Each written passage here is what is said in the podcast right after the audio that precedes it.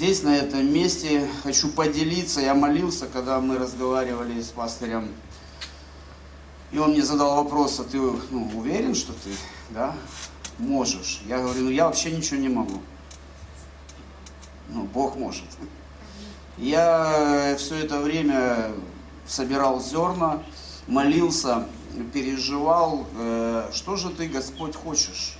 Как ты дашь, что ты дашь, что ты высвободишь? И вот мы молились, и я увидел прям как э, многие люди здесь, на этом месте, я просто увидел, я даже себе писал, что многие люди здесь нуждаются именно в духовном прорыве.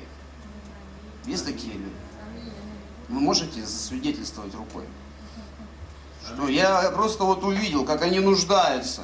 И потом, когда мы поклонялись, я увидел, как начал Бог открывать свои окна небесные, чтобы э, какой-то огромный поток именно э, благодати. Мы нуждаемся в благодати. Есть тут люди, которые нуждаются в благодати? Давайте, мы живые люди, да? Аминь. Скажите. Аминь. Поддержите меня, скажите еще раз. Аминь. А давайте еще раз. Аминь. О, вот это уважаю. Ну и мы также нуждаемся многие в милости. И я увидел, как многие люди, они получать будут сегодня именно эту милость и эту благодать через Слово. И мы обращаемся к Слову как к вернейшему, вернейшему, самому верному источнику, который никогда не подводил человека. Поэтому я и увидел, как на вас сегодня будет изливаться исцеляющая сила благодати, милости и любви Божией.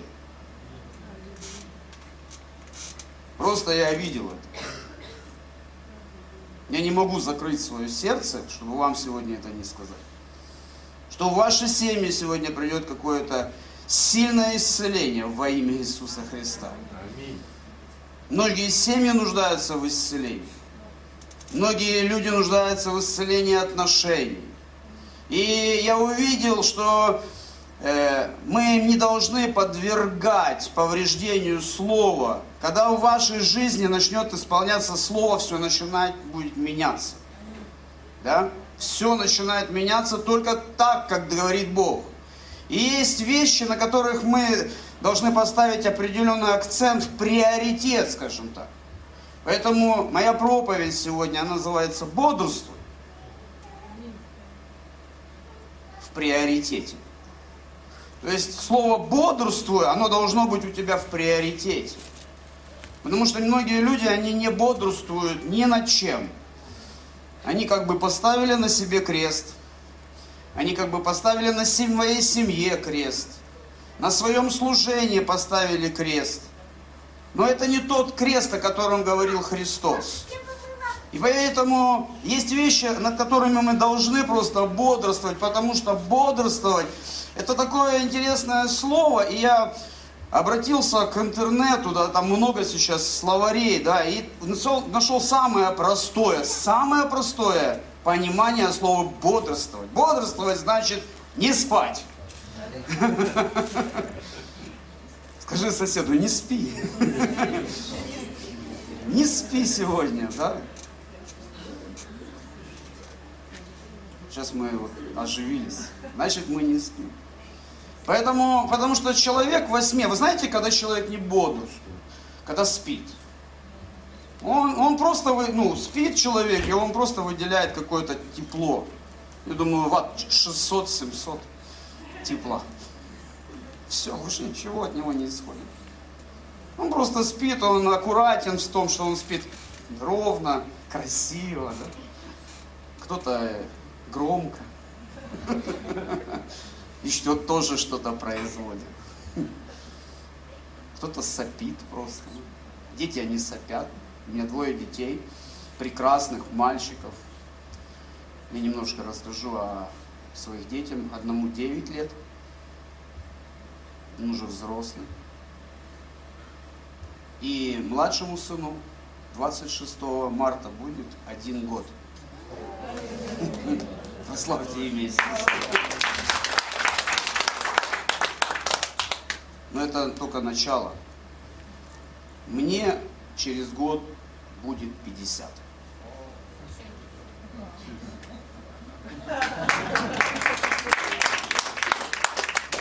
Я на 50 лет старше своего сына.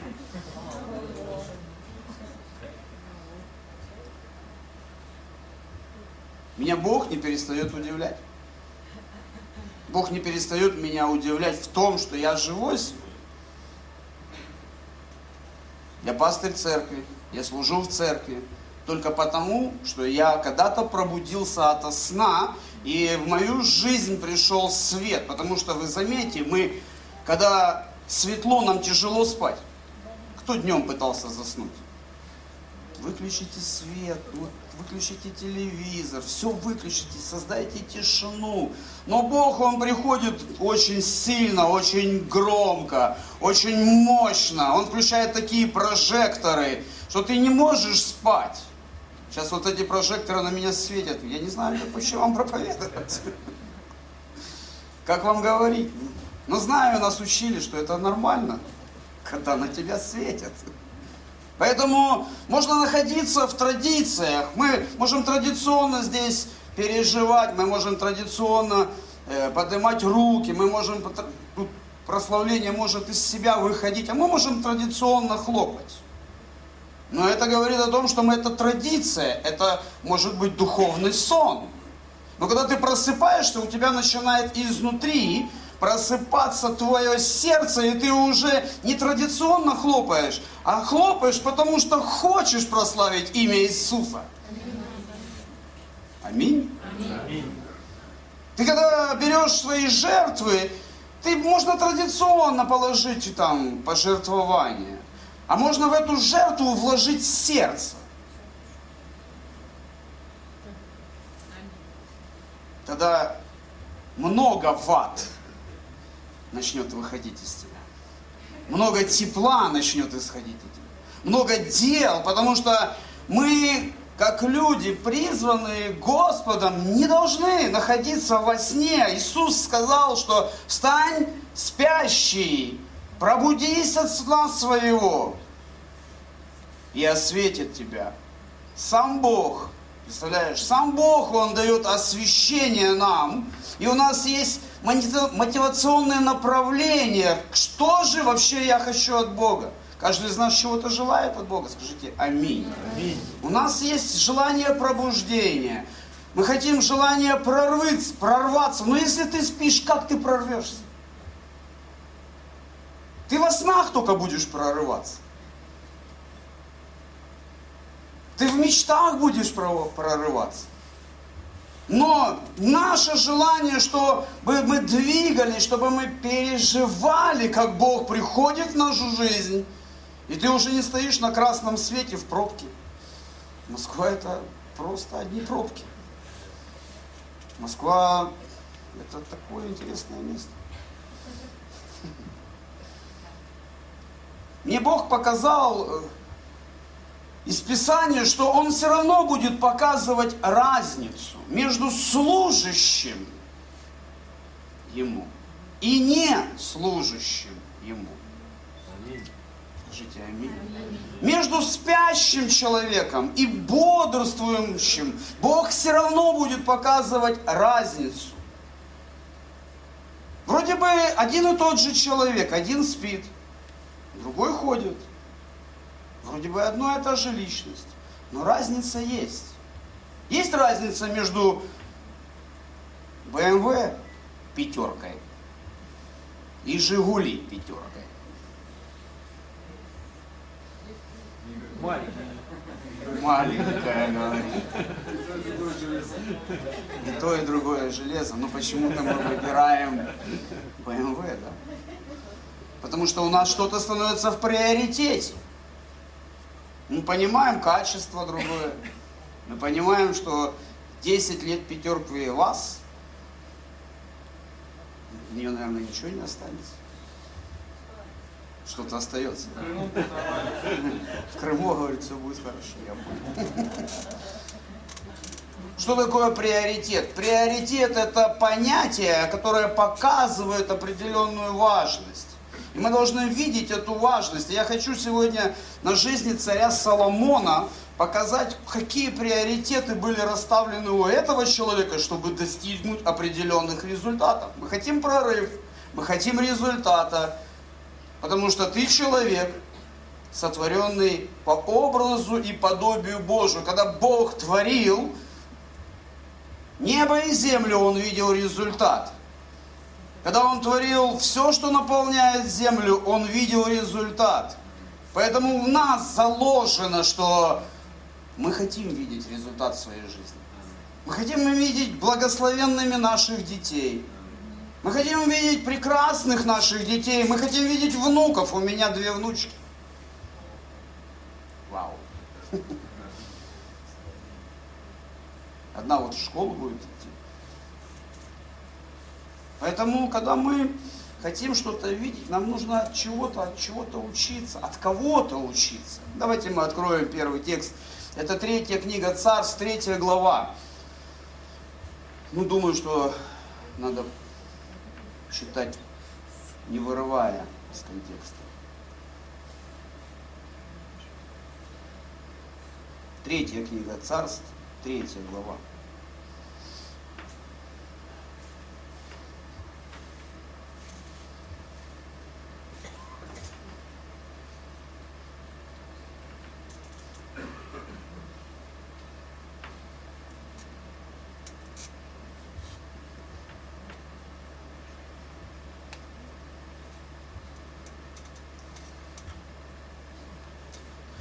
Когда утвердилось царство в руках Соломона, Соломон породнился с фараоном, царем египетским, и взял за себя дочь фараона и вел ее в город Давидов, доколе не поставил дома своего, дома Господнего, и стены вокруг Иерусалима.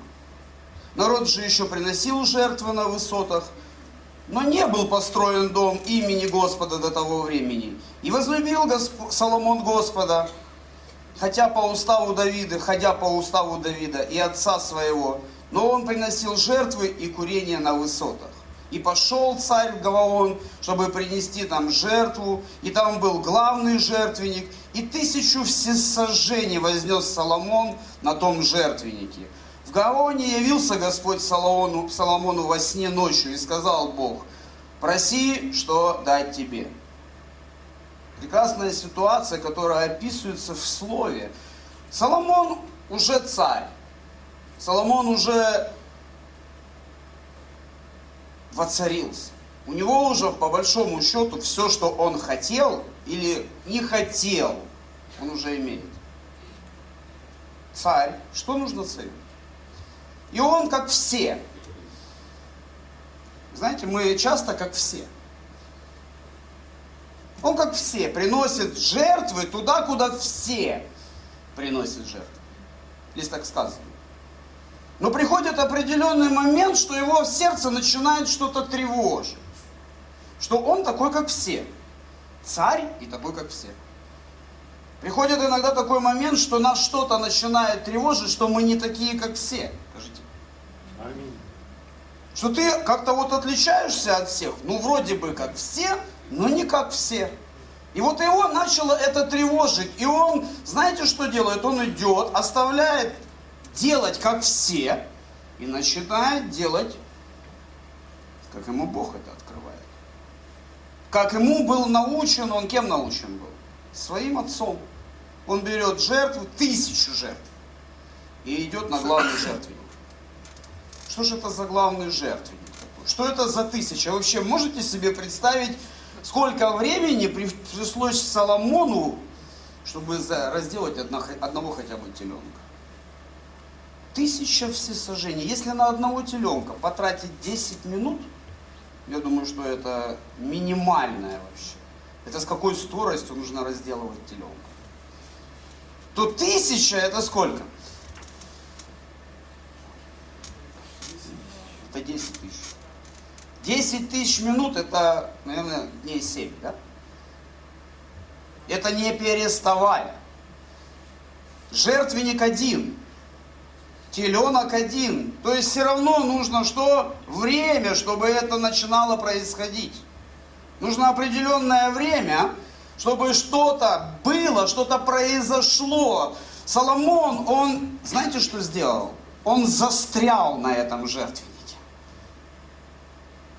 Он понимал, что последствия того, что он застрял, будут встреча с Богом. Потому что он был и встречался со своим отцом, и отец его чего-то учил. А если вот взять эту неделю, это если 24 часа в сутки приносить жертву каждые 10 минут. А можно же полдня приносить. То это уже не 7 дней, а 14.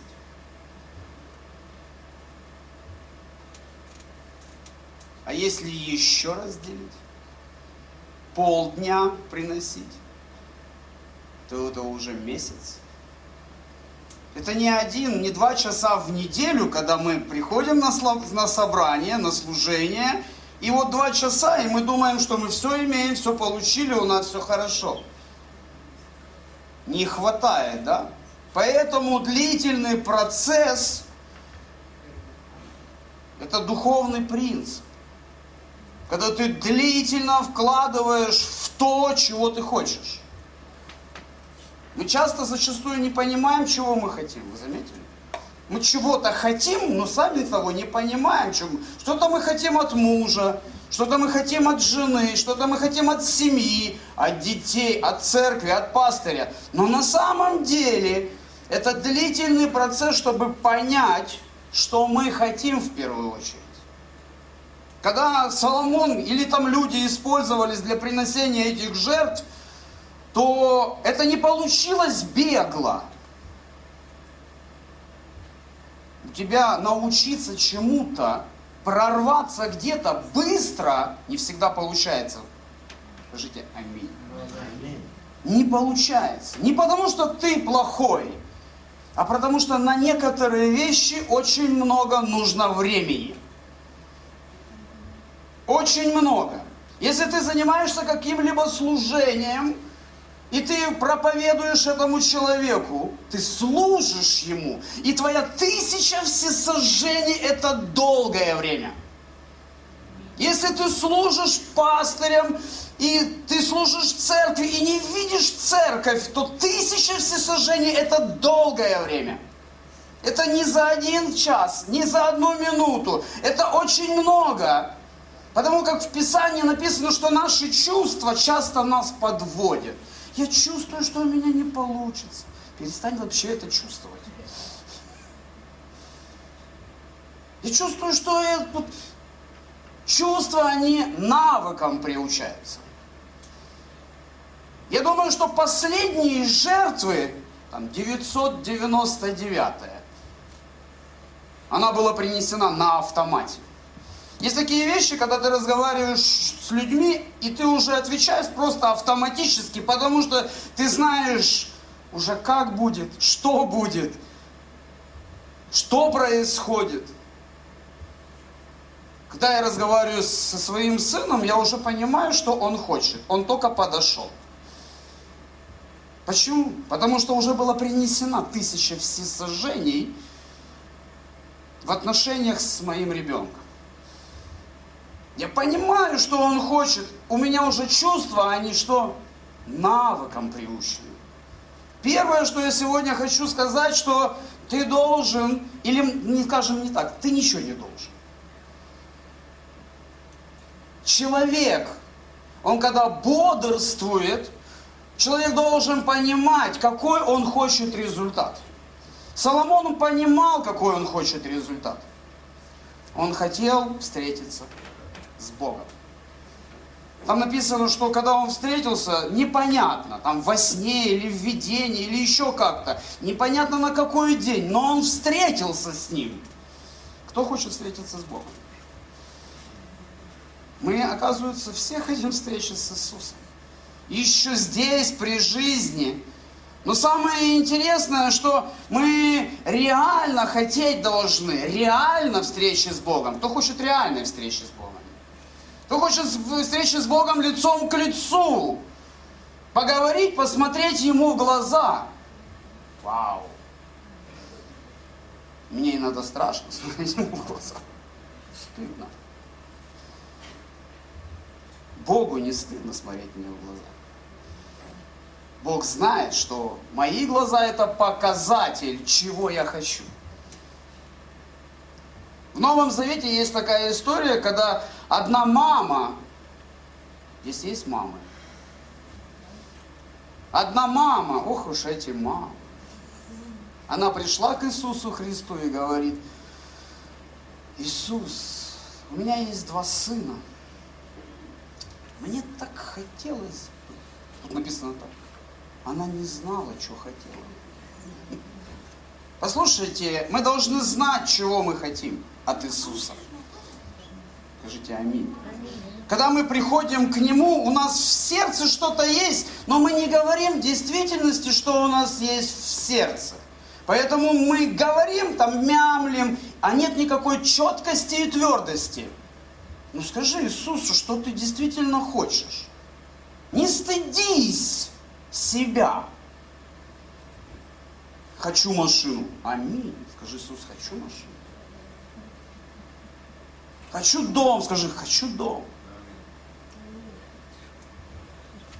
Хочу большое хочу хороший бизнес. Скажи, хочешь хороший бизнес?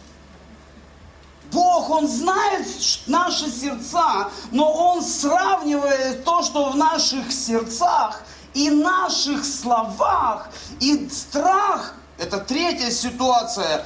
И представляешь, ты приходишь Богу в страхе, не говоришь то, что у тебя в сердце, и получается говоришь то,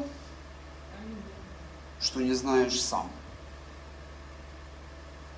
Четкость и понимание то, чего хочешь ты, как человек, оно ставит приоритет в твоем сердце.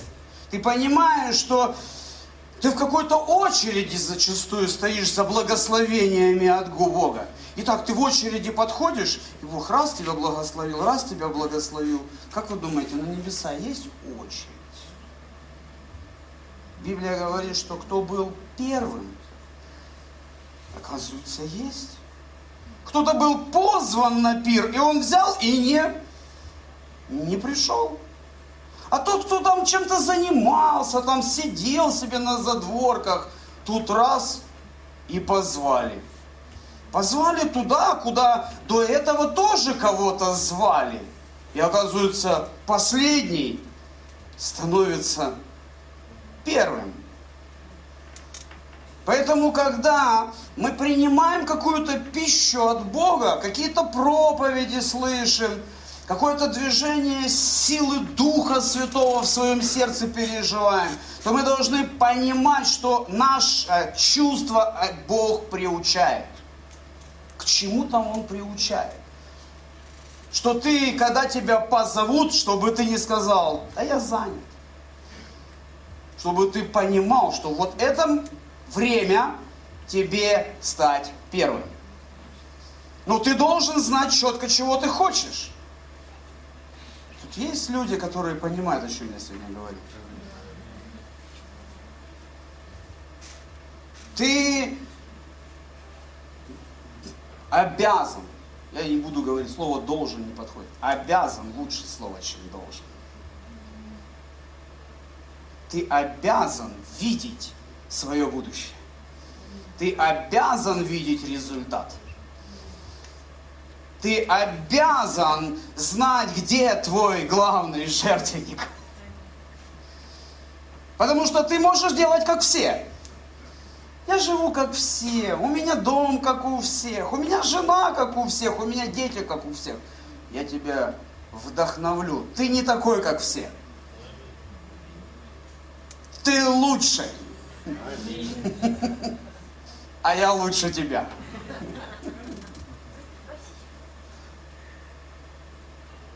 Потому что Бог так говорит. У меня жена самая лучшая. Скажи аминь. Скажи, у меня самая лучшая семья. Она может быть тебе не нравится. Но ты видишь уже результат, и ты уже пророчествуешь в жизнь, что у тебя самая прекрасная семья. Мы не просто так собрались здесь. Тут, тут есть люди, которые просто так пришли. Мы пришли для того, чтобы что-то получить. Потому что мы желаем видеть результат. Мы зачастую устаем, потому что нет результата. Разочаровываемся и перестаем повиноваться тому, что нам говорит Бог. Но Соломон мудрый человек.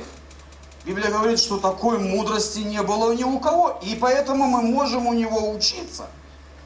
Здесь написано в Экклесиасте в 8 главе в 5 стихе. Это русский перевод современный кто повинуется его повелениям, чьим? Его повелениям, не попадет в беду. Мудрое сердце знает нужное время и правильное поведение, потому что у всякого дела есть время и свой устав. Оказывается, всему свое время. Главное, чтобы в то время, когда придет в твою жизнь Бог – ты не проспал. Представляешь, он пришел, а ты спишь. Помните такую ситуацию в Новом Завете?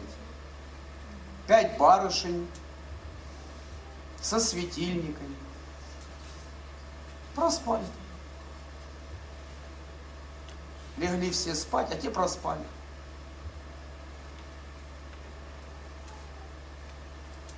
Думали, что с ними поделятся. Мы часто думаем, что с нами кто-то должен поделиться. Послушай, я сегодня утром, когда молился, и Бог мне показывая эту притчу, Он сказал, слушай, ну не поделится с тобой никто, не сможет поделиться с тобой кротостью. Скажешь, сосед, а ну поделись со мной кротостью. Или мудростью. Или крепостью. У тебя есть индивидуальные вещи, которые принадлежат только тебе. Есть таланты, которые заложены от начала, когда ты просто родился. Бог, Он творил человека в чреве для того, чтобы этот человек, он стал лучшим в прославлении Бога. Не кто-то лучше, ты лучший твоя семья лучшая, твой выбор лучший, твоя церковь лучшая, твой пастырь лучший. Скажите аминь. аминь. Прославление лучшее. Аминь. Зал лучший. Аминь. Но вообще я, когда мы увидим еще и будущее, это вообще будет круто, да? Фермер, он знает, я вообще фермер. Это для кого-то новое. Фермер, он знает время посадки. Он знает, сколько это зерно будет что? Расти. И он знает, когда нужно посылать серп, чтобы собрать урожай. На это нужно время. Он знает, то есть ты должен знать, чего ты хочешь. Ты должен знать, сколько ты будешь это ждать.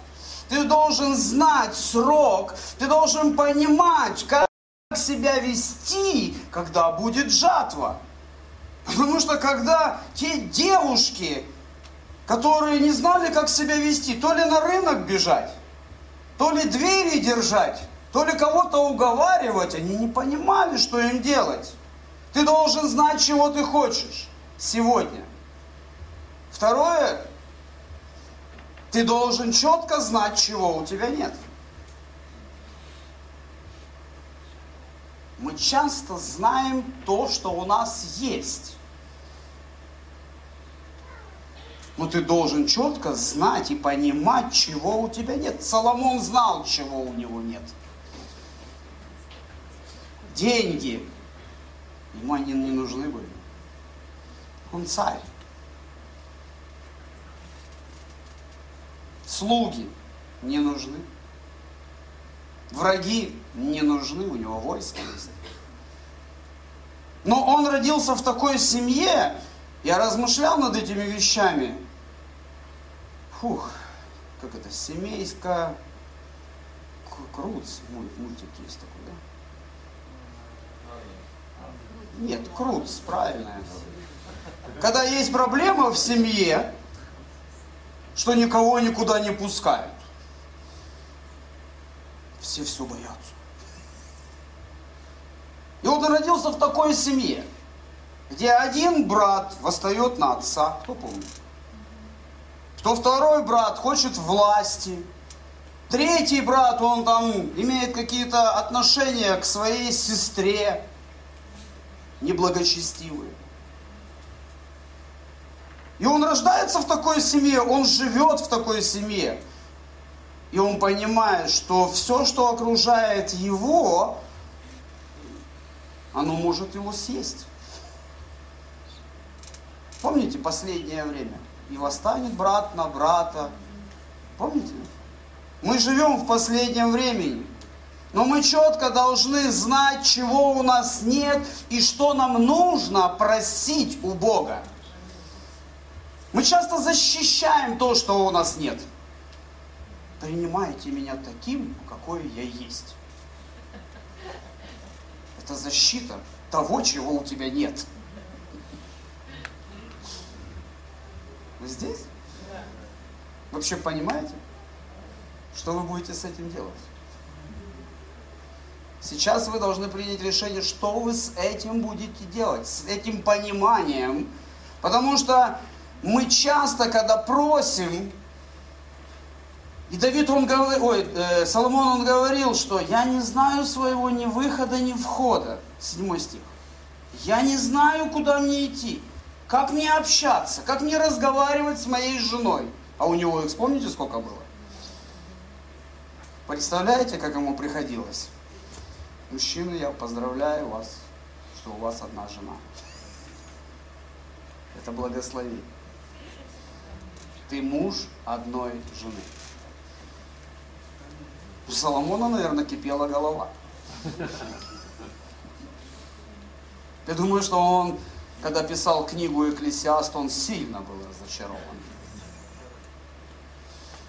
У него была сильная печаль. Он точно знал, что ему мешает. Соломон четко понимал. Вы знаете, я еще немножко занимался э, деревообработкой. Немножко мы брали станок, мы закладывали в станок э, дерево, и станок крутил это дерево. И резец он снимал определенную ненужную часть для того, чтобы получалась фигура. Есть вещи, которые нам мешают.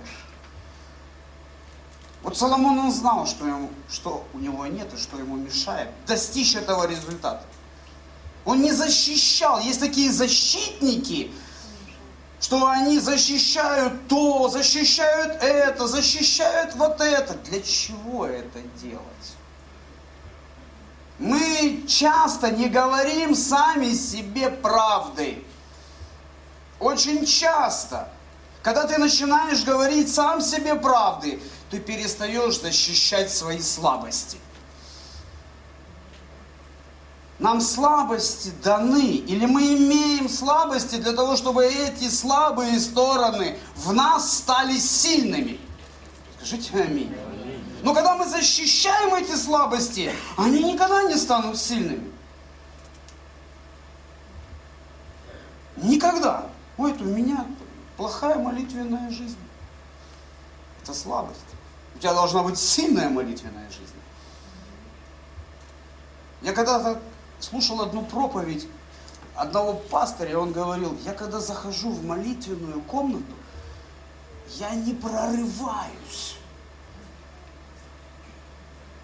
на молитве на языках.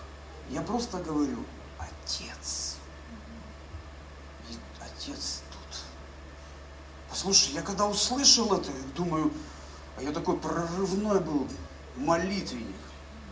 Мне надо было прорваться, прорвать небеса, землю, право, лево, в пророчестве. Но когда я услышал, он просто говорит, отец. Думаю, почему я такое не могу иметь? И я начал, знаете, что делать? Я начал это практиковать. Того, что у меня не было. Сейчас, когда я говорю один на один с отцом, я просто говорю, Отец. И Отец тут как тут. Аминь. Я не боюсь, что придет кто-то другой. Я знаю, что Отец Он никогда меня не оставит, и Он со мной. Он любящий отец, добрый отец. Раньше был злой. Но когда я понял внутри себя, чего у меня нет, у меня нет того, в чем я нуждаюсь, я начал говорить, открой стороны мои слабые и сделай их сильными. Возьми проклятие и обрати в благословение. То есть Соломон, он четко знал, чего он, его у него нет, и он был честен с самим собой. Будь честен с самим собой во имя Иисуса Христа. Ты живешь уже во имя Иисуса Христа.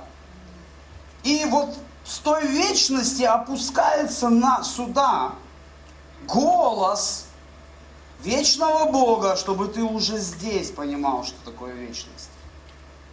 Третий. Соломон четко, твердо знал, где это есть. Того, чего у него нет, он знал, где это есть. Мы часто идем, так, жена, у тебя есть то для меня. Муж, ты мне должен. Пастырь, послушай. Зачастую нам надо то, чего нет у людей. Скажите аминь. Ну нет у пастыря то, что тебе надо. Не надо его вытрушивать. Нет у мужа того, чего тебе хочется. Ты идешь туда, где это есть. У Бога есть все для тебя. Абсолютно. Бог абсолютный Бог. Он все имеет. Не бойся ему говорить то, в чем ты имеешь нужду. Не бойся, потому что ты должен знать, что ты хочешь. Ты должен понимать, что это, но это нужно время, чтобы получить. На это нужно бодрствовать, то есть не спать.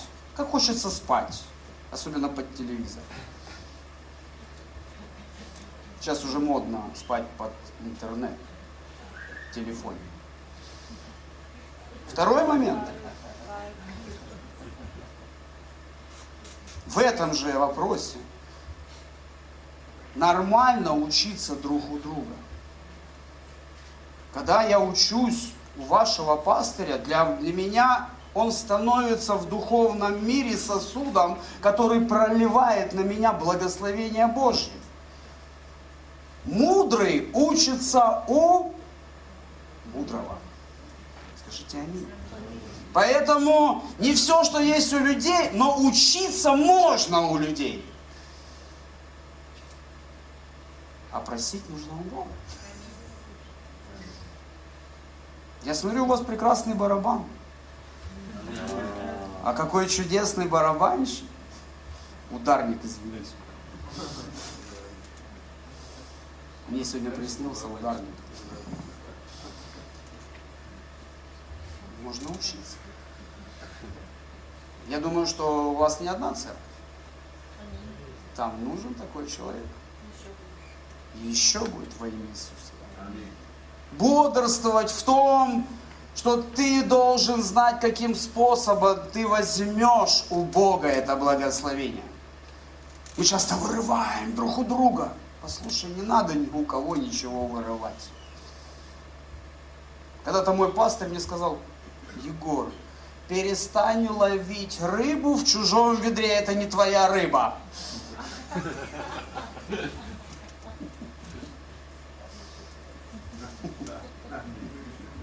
Пишет здесь.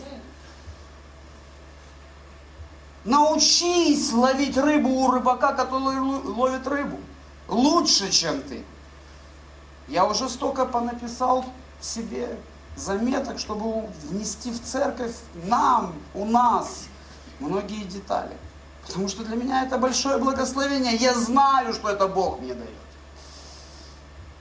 Используя определенных людей. Пророков, апостолов, пастырей, евангелистов. Дары свои в церкви своей. Скажите аминь. Это не наша церковь. Это его церковь. бодрствовать над тем, что ты должен четко знать, каким способом ты возьмешь. Ты должен четко знать результат. Ты должен убирать все лишнее. Ну, не лишних людей, в себе все лишнее. Когда Господу угодны пути человека, пути, то он даже врагов его примиряет с ним. Это слова все того же царя. Представляешь, сколько мудрости Бог он дал ему, что примирил все царства вокруг него. К нему приезжала царица, чтобы послушать его мудрость. Тебе часто приезжают послушать мудрость? Или к тебе приезжают сплетни послушать? Местные, внутренние. Церковь Иисуса Христа это не церковь сплетен. Церковь Иисуса Христа это церковь истины, которая делает человека свободным. Не церковь делает человека свободным. Есть, конечно, такие церкви, что только карманы опустошают. Но это не церковь. Это просто организация. Церковь Иисуса Христа, она наполняет. И если ты церковь, тебе просто придется кого-то наполнять. Не опустошать кого-то, а наполнять. Готов ли ты приносить щедрые дары, как принес этот Соломон? Готов ли ты использовать вот этот метод? Это уже вопрос к тебе. Потому что каждый человек на этой земле получит венец за свой труд. И самое главное для нас, для людей, это что Иисус Христос пришел спасти нас от грехов. Не чтобы нам что-то дать такое-то. Мудрость Соломона, она используется в Израиле, чтобы люди обращались к Богу. Почитай книгу. Там многое пишется. Ты должен четко знать, что у тебя на первом месте. Ты должен четко знать, что у тебя на втором месте. Ты должен четко знать, что у тебя на третьем месте. И никогда не путать это. Не перемешивать есть такая игра, да, э, где вы и эти берут шарики с цифрами. Ты должен что? Лото. У тебя не должна быть жизнь как лото. Не, ну конечно, если ты смотришь мультфильмы, тебе повезло. Что вы заулыбались? Просто знаю один мультфильм, не могу не сказать о нем. Это про. Помните, кот Матроскин такой? Ну, еврей сто процентов создал этот мульт.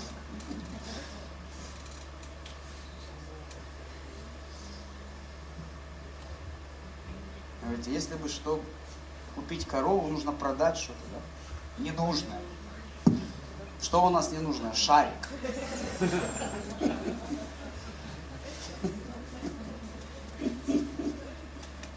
Шарик нам вообще не нужен. Что толку от него? Другой партнер говорит, чтобы продать что-то ненужное, нужно купить что-то ненужное. Зачем мы это делали? Вы фамилии в том мультике посмотрите.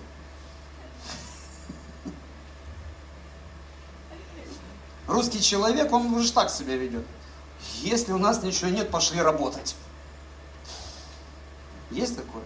А там евреи, они клад пошли искать.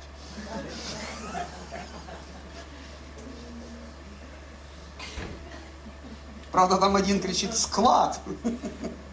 Склад, наверное, пошли брать. Но я не об этом.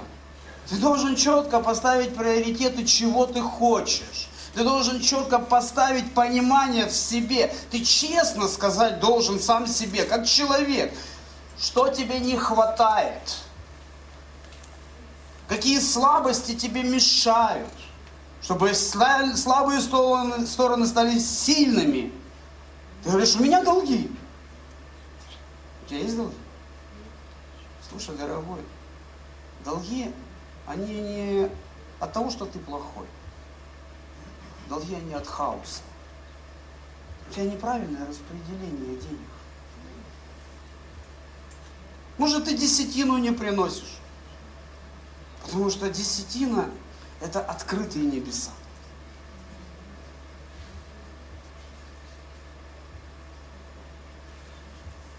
Последнее место из Писания хочу вам прочитать и будем делать вывод.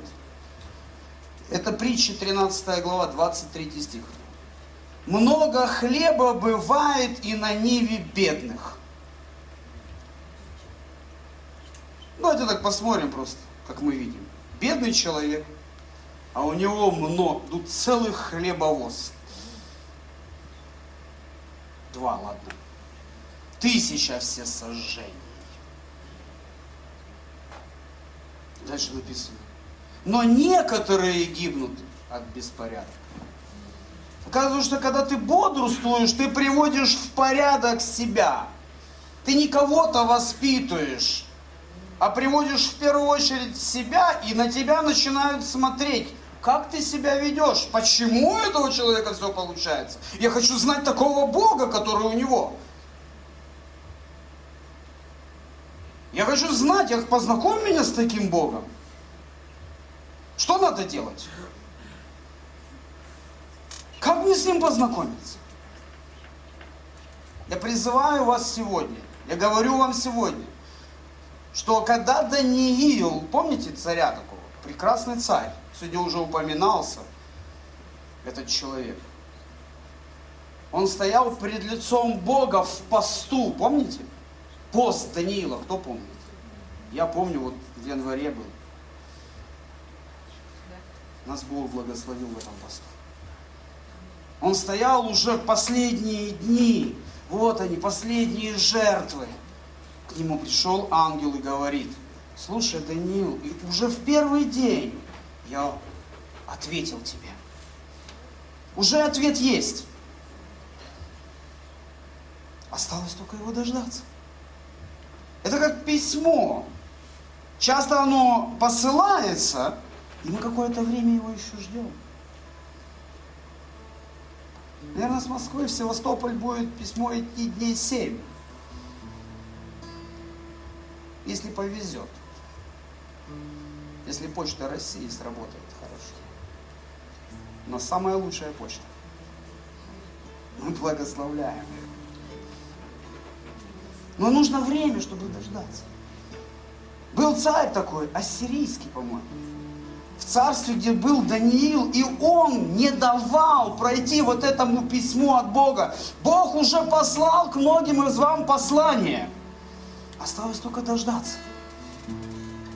Бог, ты сейчас имеешь возможность расставить все приоритеты один за другим, постепенно, никуда не торопясь. Ты должен понимать, что в этом письме. Ты должен понимать, какой ты хочешь результат, что ты хочешь пропис... ну, прочитать в этом письме. Именно от Бога. Второе, ты должен четко, понимая, что ты хочешь, ты должен стратегически знать и быть честен самим собой. Когда это письмо придет, измениться по не подходить к зеркалу, не смотреть и отходить, ничего не исправився. Ты точно знал, должен знать, у кого это есть. Ты четко должен знать. У людей то, что тебе надо, нет. Ты точно должен знать, каким способом ты это возьмешь. Если все это тебе есть и умножается, Бог тебя обязательно благословит. Потому что Он бодрствует над Словом Своим. Он посылает послание не для того, чтобы просто послать это послание. Мы сейчас письма не читаем. Раньше письма мы читали. Сейчас другое время. Но письма все равно, послания есть. Поэтому хочу молиться с тобой сейчас. Во имя Иисуса.